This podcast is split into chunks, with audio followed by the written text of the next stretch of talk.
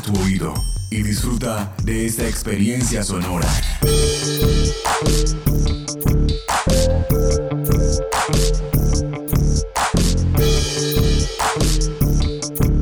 Este es un podcast UN Radio.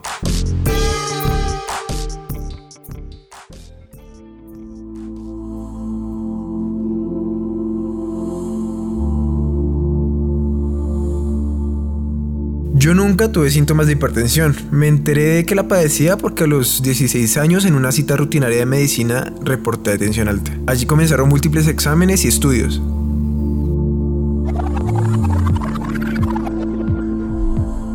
Hoy tengo 19 años y todo parece indicar que mi condición de hipertenso es una herencia genética por parte de mi abuelo materno. Sin embargo, solo uno de mis tíos ha reportado síntomas de hipertensión. La hipertensión arterial es el principal factor de riesgo de muerte y enfermedad en todo el mundo. En particular, es causa de infartos de miocardio, accidentes cerebrovasculares, insuficiencia renal, ceguera e insuficiencia cardíaca.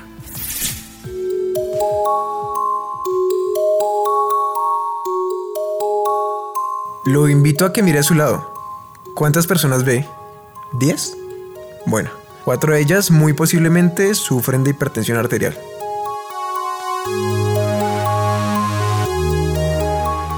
En Invicto Podcast hablamos de ejercicio físico para la prevención y control de la hipertensión arterial.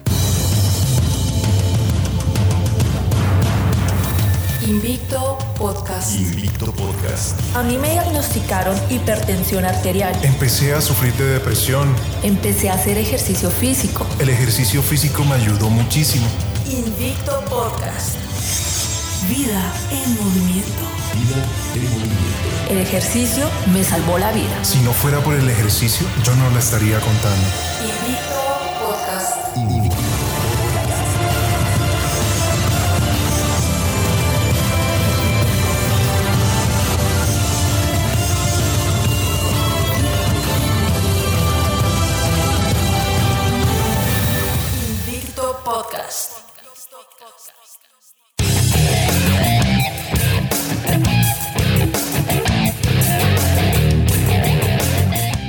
Hola, hola, aquí comienza un nuevo capítulo de Invicto Podcast, un espacio sonoro dedicado a explorar y reconocer las múltiples oportunidades de bienestar de las diferentes poblaciones con condiciones especiales de salud. Esteban, qué bueno encontrarnos de nuevo. Muchas gracias Edgar, un saludo para usted y para los casi 600 escuchas que nos acompañaron en nuestro capítulo anterior. Gracias por confiar en nosotros y por recomendarnos con sus contactos. Recuerden que la información que aquí brindamos puede ser de gran ayuda para mejorar la calidad de vida de alguno de sus familiares, amigos o conocidos. Entre todos podemos hacer que el ejercicio vuelva a ser el eje principal del fortalecimiento emocional y físico de todos quienes luchan día a día contra una enfermedad. Y precisamente de una de esas enfermedades es que vamos a hablar hoy, ¿verdad? Sí, hoy estaremos hablando de hipertensión arterial, una condición que el más reciente estudio de carga global de enfermedad estima que más de 10 millones de las muertes en el mundo en el 2018 fueron consecuencia directa de la hipertensión. Invicto Podcast. Bueno, comencemos de una vez. Cuéntele entonces a nuestros oyentes qué es la hipertensión. Bueno, esa pregunta es mejor hacérsela a alguien especializado. Así que lo invito a usted y a todos nuestros oyentes a que hablemos con el doctor Santiago Astaiza, médico general de la Universidad Nacional de Colombia y candidato a magíster en salud pública de la misma universidad. Doctor Santiago, bienvenido a Invicto Podcast. Hola, un cordial saludo para todos y para todas. Muchas gracias por su invitación a acompañarnos en este capítulo de Invicto Podcast. Es un gusto para mí estar con ustedes. Doctora Astaiza, para comenzar, cuéntenos qué es hipertensión. La hipertensión se define como la elevación sostenida por un periodo de tiempo largo de la tensión arterial. Para la sistólica, que es la más alta, esto equivale a 140 milímetros de mercurio o más. Y para la diastólica, que es la baja, equivale a 90 milímetros de mercurio. Esto significa que hay un desbalance entre el flujo de sangre que van en los vasos sanguíneos y las arterias más pequeñas. Estas arterias más pequeñas son las que se ven alteradas y va a alterar los órganos que ya veremos un poco más adelante. ¿Cuáles son las causas de la hipertensión? Causa de la hipertensión arterial es un desbalance en los mecanismos de control de la presión arterial. La presión arterial tiene varios controles a nivel de varios órganos en el cuerpo, principalmente el riñón, la misma circulación, el cerebro y hay otros órganos que juegan un papel importante. La causa es cuando estos mecanismos de regulación no logran controlar las subidas de tensión arterial. Hay varios factores de riesgo de los cuales hablaremos más adelante que son los que se pueden generar esas alteraciones en los mecanismos de regulación. ¿Puede hablarnos ahora, doctor, eh, sobre si tiene algún origen genético esta enfermedad? Uno de los principales factores de riesgos es la herencia. Se ha visto que los hijos de las personas hipertensas tienen más riesgo de sufrir hipertensión que las personas que no tienen padres que sufren de hipertensión arterial. ¿Qué efectos en la salud a largo plazo puede ocasionar la hipertensión? La subida de la tensión arterial no controlada puede generar varios efectos a largo plazo en la salud que pueden ser bastante negativos. De entre ellos está la insuficiencia renal terminal, es decir, personas que terminan en diálisis por toda la vida o en terapia de reemplazo renal. También pueden generar insuficiencia cardíaca o infarto en el, en el corazón. Arritmias cardíacas tales como una taquicardia ventricular, fibrilación ventricular, también eventos cerebrovasculares y finalmente la muerte. Doctora Saiza, ¿cuál es la esperanza de vida de un hipertenso? La esperanza de vida de una persona que tiene hipertensión arterial va a variar de acuerdo a varias cosas. En primer lugar, y más importante, es qué tan avanzada está la enfermedad. Si la persona deja de avanzar la enfermedad sin un tratamiento adecuado, es posible que ya tenga complicaciones renales, cardíacas o cerebrales. Si este es el caso, va a tener una menor esperanza de vida. Sin embargo, si el diagnóstico es temprano y el tratamiento es, instaurado de manera temprana, puede tener una vida completamente normal y una esperanza de vida que no se vea afectada por la hipertensión arterial.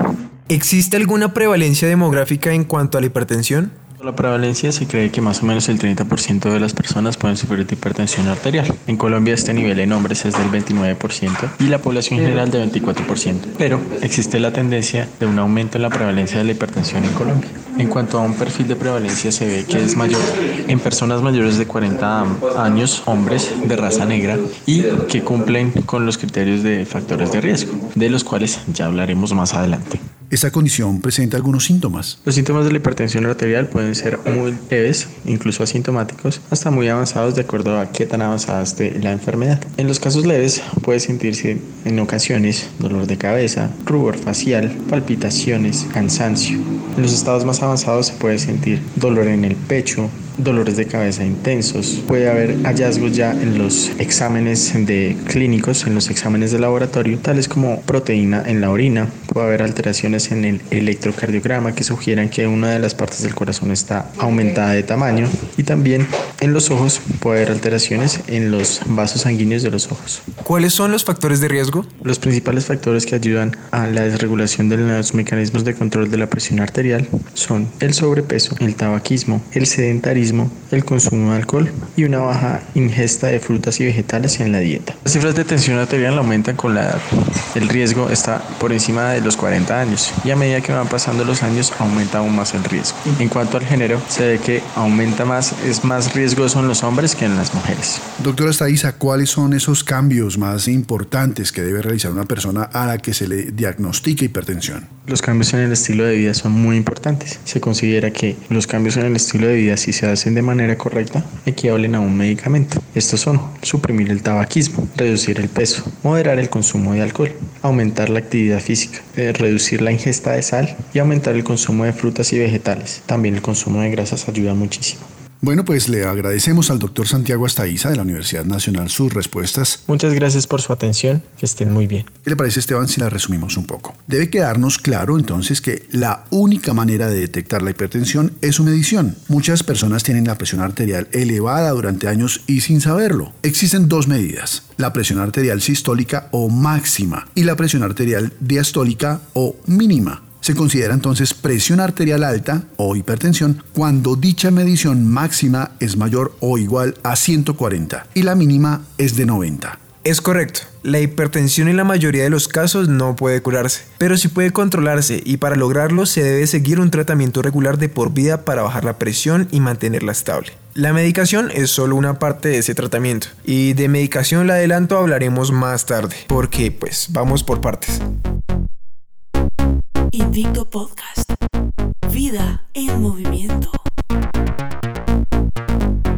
El médico, si es necesario, también puede recomendar una alimentación saludable para perder peso, no abusar del consumo de sal, de alcohol y la importancia de realizar actividad física con regularidad. Hablemos ahora de eso, Esteban. ¿Es posible realizar ejercicio físico siendo hipertenso? La mayoría de las personas cuando se enteran de que tienen problemas de salud, bueno, lo primero que hacen es descartar el ejercicio o bajarle a la frecuencia y a la intensidad. Es muy importante dejarle en claro a nuestros escuchas que el estilo de vida juega un papel muy importante en la prevención de la hipertensión arterial, como también en su control y en la prevención de complicaciones una vez se haya diagnosticado la hipertensión. Dentro de los hábitos de estilo de vida que contribuyen para controlar los valores de presión arterial está el nivel de actividad física diario de las personas. La inactividad física es un factor de riesgo importante para el desarrollo de la hipertensión y enfermedades cardiovasculares y metabólicas asociadas a ella. La actividad física regular es una herramienta fundamental en la prevención primaria de la hipertensión arterial, así como en el tratamiento y control de los pacientes hipertensos, disminuyendo la mortalidad hasta en un 30%.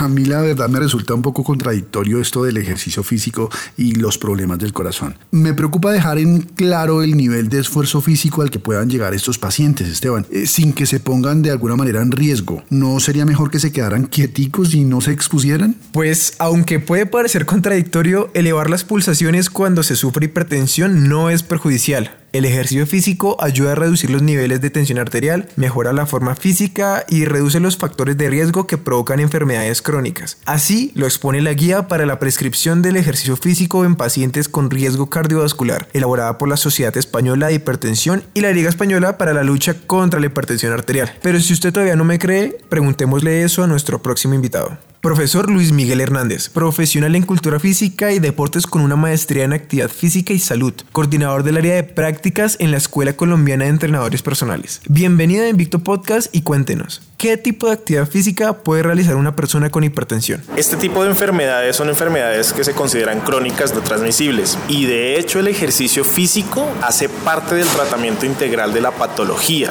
Básicamente estas personas no deberían limitarse a realizar ejercicio físico. Lo que sí deben hacer es precisamente asesorarse por un profesional y hacerlo de manera adecuada. Ahora, respondiendo a la pregunta tácitamente es que deben hacer actividades que estén dentro de sus condiciones y que deben ser actividades que estén planificadas por un experto o por un profesional en deporte, pero siempre siguiendo la directriz de los exámenes médicos y del visto bueno del doctor.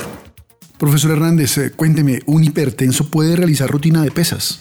Sí, de hecho, el entrenamiento de pesas para un hipertenso es adecuado en cuanto a que le va a ayudar a fortalecer otras capacidades físicas. Ahora, lo que tenemos que tener en cuenta en este caso es que el hipertenso no debe llegar a trabajar en rangos muy altos del desarrollo de esta capacidad. Debe trabajar en rangos inferiores al 50% de su RM o su, o su repetición máxima como se conoce en el medio. ¿Por qué aclaro este porcentaje? Porque si se supera, es posible que ocurra una pequeña oclusión del sistema venoso de la persona y eso tiende a que la presión arterial incremente un poco. ¿Qué deportes puede practicar un hipertenso? Un hipertenso puede practicar en teoría cualquier deporte. Lo que sí tiene que tener en cuenta es cuál es la condición de su patología, si esta patología está estable con medicamentos o no y si el deporte le acarrea algún riesgo para su salud. ¿A qué voy? Normalmente el paciente hipertenso es un paciente que tiene una condición muy específica y es que es adulto mayor. Entonces deportes de impacto puede que no le ayuden mucho a otros sistemas como por, por ejemplo el sistema articular. Profesor Hernández, ¿cuánto tiempo de actividad física diaria y a la semana puede realizar un hipertenso? Esa pregunta es muy buena por varias razones. El hipertenso y las personas con enfermedades crónicas no transmisibles como la diabetes, que es otra, deben realizar ejercicio físico mínimo cinco días a la semana. Ahora, ese ejercicio físico no debe ser muy intenso, debe ser moderado y debe ser adecuado y cómodo. Las recomendaciones iniciales varían mucho, eso depende del estado general de la persona. Entonces, pueden iniciar con periodos muy pequeños de ejercicio de entre 15, 20 o 30 minutos, lo cual parece poco, pero para una persona que está iniciando es bastante. Y lo ideal siempre es prolongar ese tiempo hasta llegar a unos 45 minutos, una hora diaria. Profe Luis, cuéntenos, ¿qué tipo de rutina puede ser recomendada? Este tipo de pacientes se ven beneficiados de dos cosas. La hipertensión es una enfermedad que ataca directamente el sistema cardiovascular.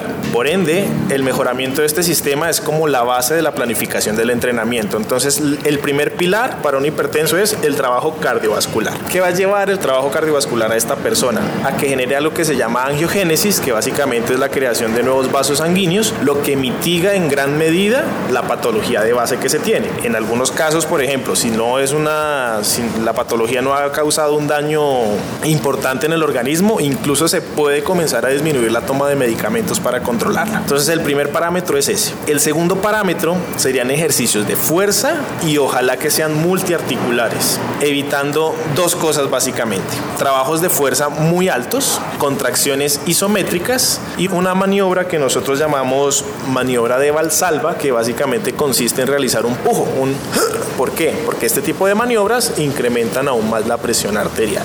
No se puede olvidar el trabajo del core y del balance corporal como tal y obviamente la flexibilidad que también es un punto muy importante. Bien, vamos a, a ahondar un poco más en el tema de las contracciones isométricas. ¿Qué sucede?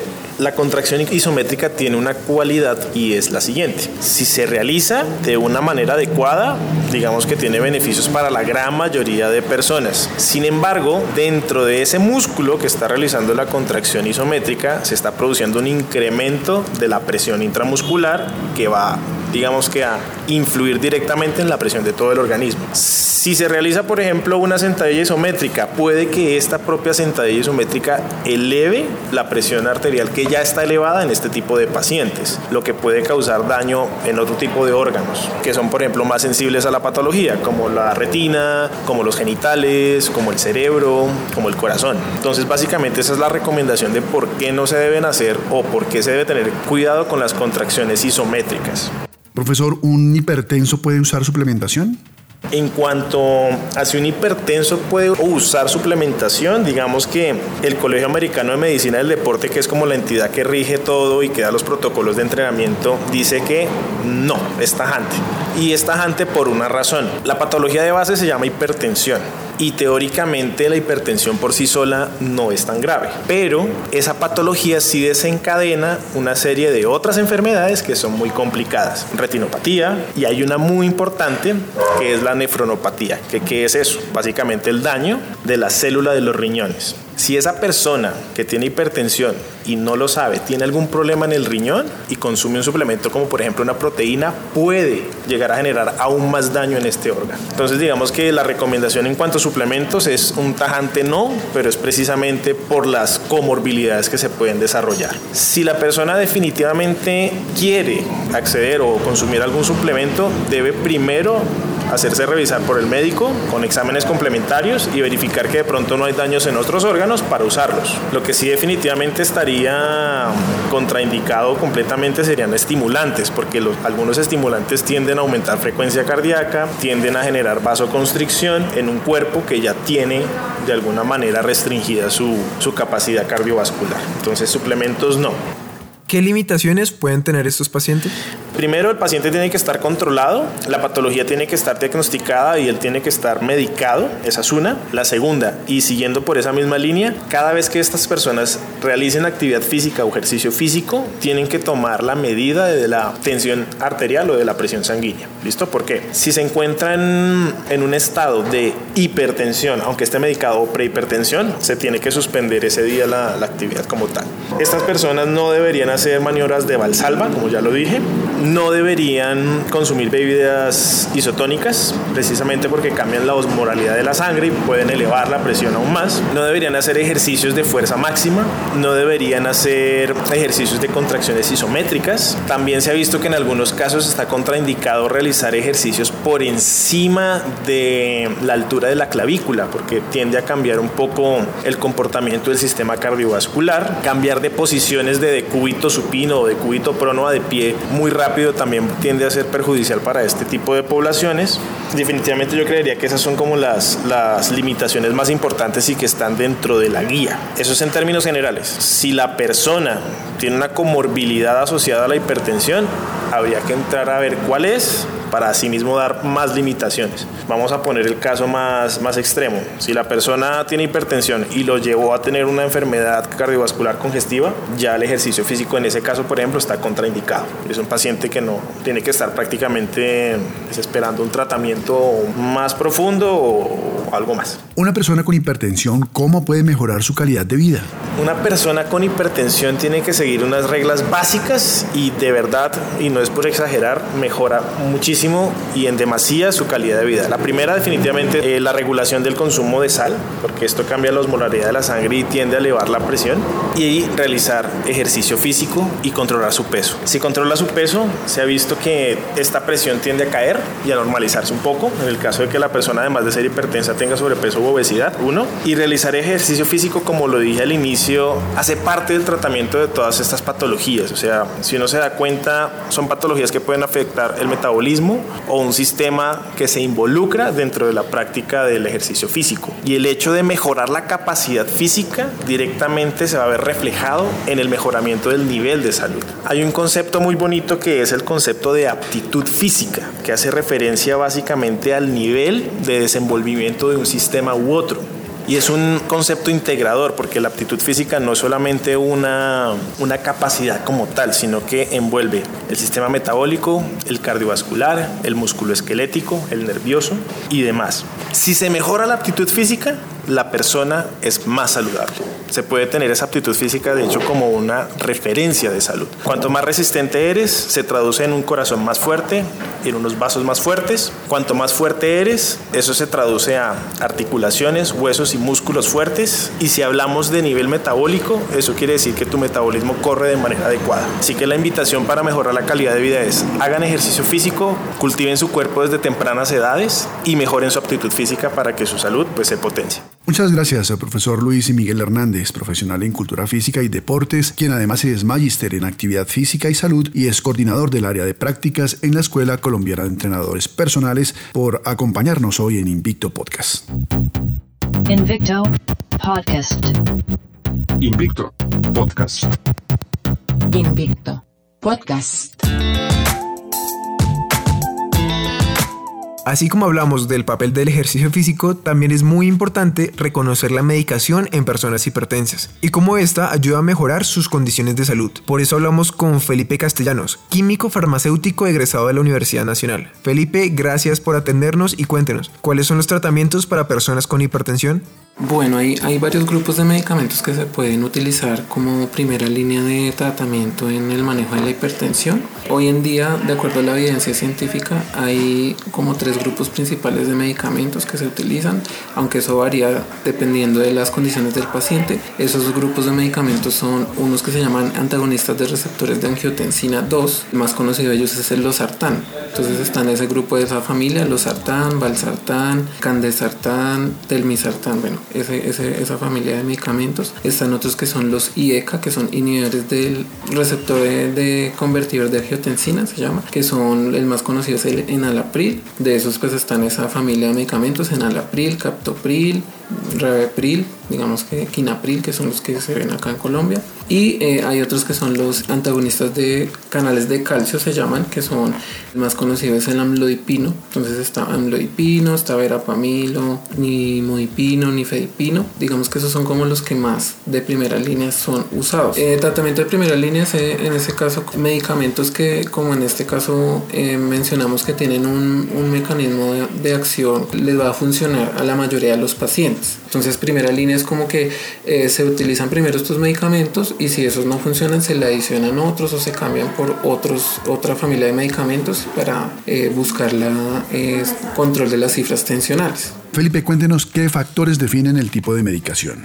Bueno, eso depende eh, de ciertas características del paciente, como la raza, eh, la edad del paciente, si tiene otras eh, comorbilidades, porque de, en algunos estudios que se han realizado, pacientes pacientes de raza negra es más efectivo cierto grupo de medicamentos como calcio antagonistas y se prefiere pues en ese caso tener la mayor efectividad posible. En pacientes adultos mayores también se prefiere eh, para evitar ciertos efectos no deseados un grupo de, de medicamentos eh, eh, específico para evitar esos, esos efectos. ¿Y qué efectos pueden tener estos medicamentos?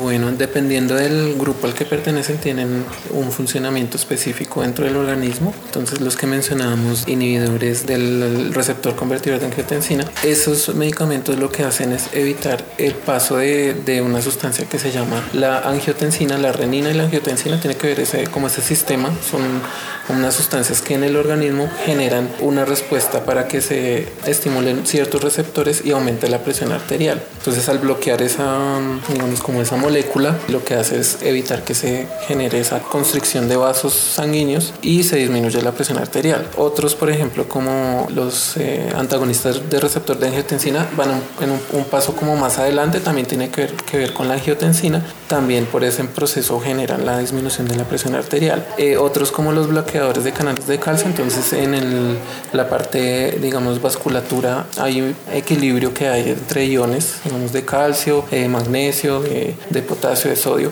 Entonces en ese sentido ellos bloquean esos canales y evitan que se genere una constricción de los vasos también por esa, por esa vía. Hay otros medicamentos que son como los diuréticos que también se mencionan mucho, son coadyuvantes en el tratamiento de la hipertensión. Eliminan sodio y con eso se disminuye también la presión arterial. Entonces por eso también es importante cuando mencionan los médicos que hay que reducir la ingesta de sodio. El sodio tiene que ver directamente con, con esos aumentos de la presión arterial. ¿Estos medicamentos podrían presentar algún tipo de efectos secundarios? Los efectos secundarios dependen muchas veces del grupo al que pertenecen estos medicamentos. Entonces, dentro del grupo de los IECA que mencionábamos, el enalapril, tienen eh, un efecto en común para ese grupo que es generar eh, tos. Generalmente esos efectos se presentan al inicio del tratamiento y eh, pues si ya la, el efecto secundario es, eh, digamos, como molesto, complica alguna condición del paciente, pues se cambia de grupo de medicamentos para, para que no nos siga eh, apareciendo ese, ese efecto. Por ejemplo, los calcioantagonistas pueden generar edema de miembros inferiores, o sea, se, se nos inflaman, se nos eh, genera una acumulación de líquidos a nivel de las, de las piernas en el paciente, entonces puede pasar eso, hay que estar pendientes al inicio del tratamiento. Con los de los arados, como los sartán, valsartán, no tienen como un efecto así como, como un común característico, pero en algunos pacientes pueden generar irritación de, eh, gástrica, que les puede generar como acidez, gastritis. En otros pacientes como malestar general, como que sienten debilidad. Entonces eso digamos que depende del grupo al que pertenecen los medicamentos. Cuéntenos qué pasa si una persona no se medica. Bueno, ahí, pasan dos, dos efectos, pueden pasar, que son uno a corto plazo, que es cuando el medicamento no se consume ya pierde su, su efecto terapéutico, después de, puede ser un día o dos días dependiendo del grupo de medicamentos que se van eliminando, puede generarse un pico de hipertensión arterial que puede generarnos un, un accidente cerebrovascular o digamos como que una hemorragia por algún vaso que se rompa. En ese caso puede ser como lo, lo inmediato. Y en el largo plazo o mediano largo plazo esa acumulación del el efecto de no tener controlada la tensión arterial nos puede llevar a daños en otros órganos principalmente los, los riñones enfermedad renal por, por la hipertensión no controlada enfermedades eh, a nivel cerebral daño a nivel de los de, de otros órganos eh, como a nivel del corazón corazón, a nivel ocular, bueno, digamos que hay muchos órganos que se pueden ver afectados a largo plazo. Muchas gracias, doctor Castellanos, por su tiempo hoy para Invicto Podcast. Invicto Podcast. Vida en movimiento.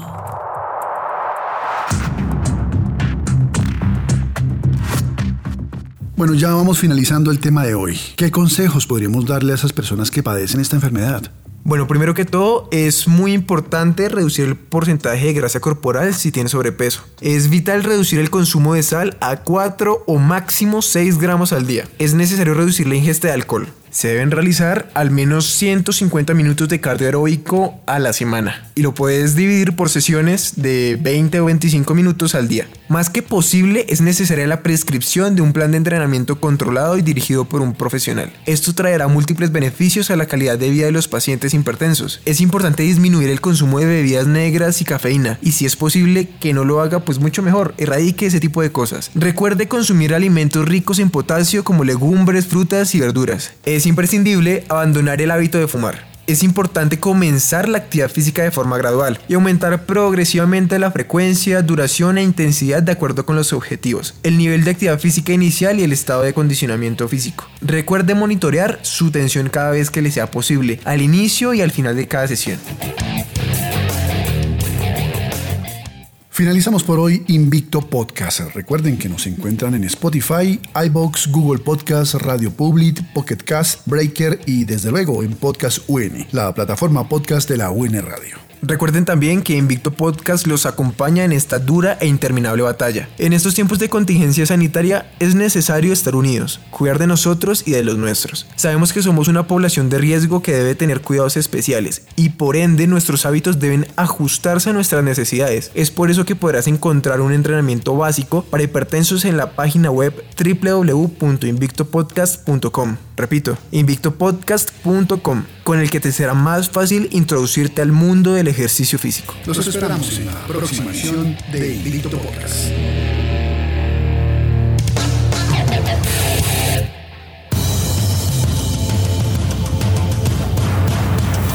Invicto Podcast. Invicto Podcast. A mí me diagnosticaron hipertensión arterial. Empecé a sufrir de depresión. Empecé a hacer ejercicio físico. El ejercicio físico me ayudó muchísimo. Invicto Podcast. Vida en movimiento. El ejercicio me salvó la vida. Si no fuera por el ejercicio, yo no la estaría contando.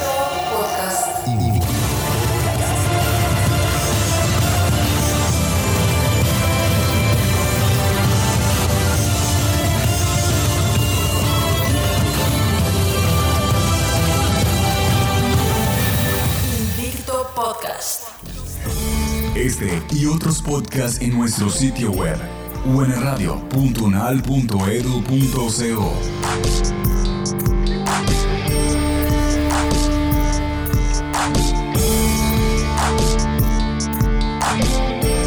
Universidad Nacional de Colombia, Proyecto Cultural y Colectivo de Nación.